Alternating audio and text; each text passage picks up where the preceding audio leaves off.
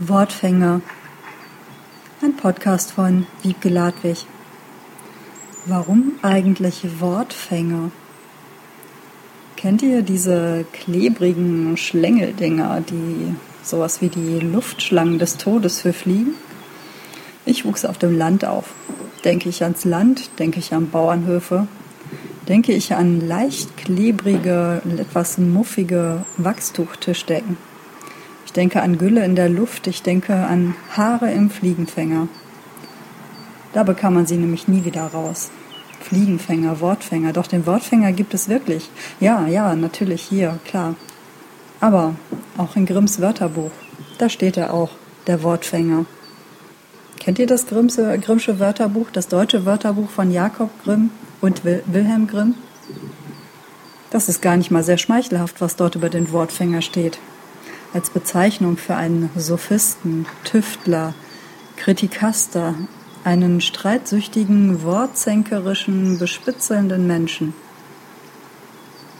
Captator veborum, Cavillator.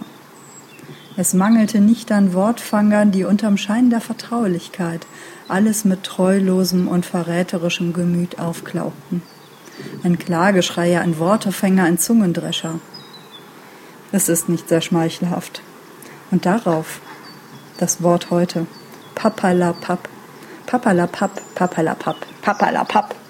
Papalapap tauchte 1880 bereits erstmals im Rechtschreibduden auf. Es ist das Abtun von leerem, törichten Gerede. Rede doch keinen Quark. Schluss mit dem Humbug. Das ist doch Quatsch mit Soße. So ein Nonsens. Unsinn. Blödsinn. Papalapap. Papalapap. Was reimt sich auf Papalapap? Kurz und knapp. Wolfstrapp. Waldrapp. Arm ab. Im starken Trab. Durch die Bahn. Papalapap. Papalapap. Papalapap. Pap, pap, pap, papa. Pappsatt.